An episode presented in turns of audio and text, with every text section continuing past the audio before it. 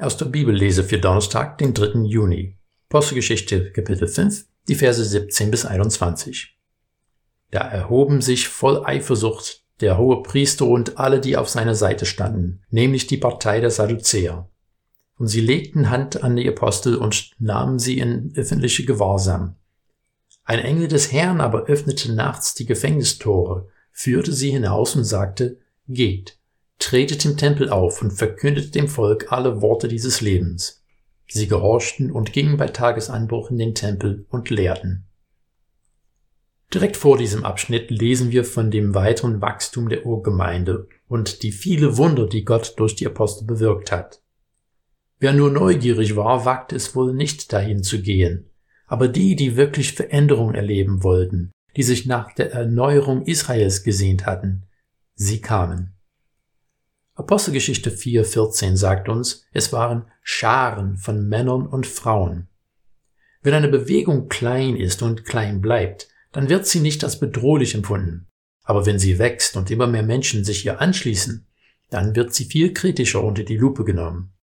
Die Apostel standen nicht nur einer neuen Glaubensbewegung vor. Sie haben sich im Epizentrum des israelitischen Glaubens getroffen, im Tempel, das Gelände von dem Tempel war ein sehr großer Komplex, wo tausende Menschen sich aufhalten konnten. Es war auch nicht ungewöhnlich, dass Lehrer sich Schüler und Jünger um sich gesammelt haben und dort auf dem Gelände unterrichtet haben. Das hat Jesus auch getan. Aber die Apostel haben eindeutig außerordentlich viele Zuhörer angezogen und auch zahlreiche Menschen, die Heilung für körperliche und seelische Gebrechen gesucht haben. Diese große Aufmerksamkeit kam bei den hohen Priestern und ihre Anhänger nicht gut an. Sie haben sich selbst als die Hüter der Lehre Israels gesehen und wollten keine Konkurrenz dulden. Sie haben die Apostel von der hauseigenen Wache verhaften lassen. Aber Gott hatte andere Pläne. Ein Engel hat sie in der Nacht entlassen und befohlen, geht, tretet im Tempel auf und verkündet dem Volk alle Worte dieses Lebens. Dass die Jünger umgehend in den Tempel gegangen sind und weiter verkündigt haben, passt zu der Betonung der mutigen Verkündigung, die wir wiederholt in der Apostelgeschichte finden.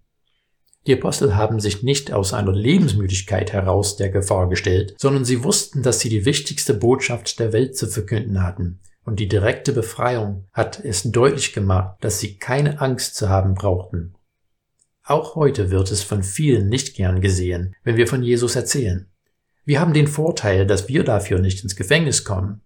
Aber es ist dennoch nicht leicht, wenn Leute uns auslachen oder uns für Spinner erklären. Dennoch, wir haben die Worte des Lebens. Bitte Gott darum, dir Mut zu geben, Zeugnis abzulegen über das, was er für dich getan hat.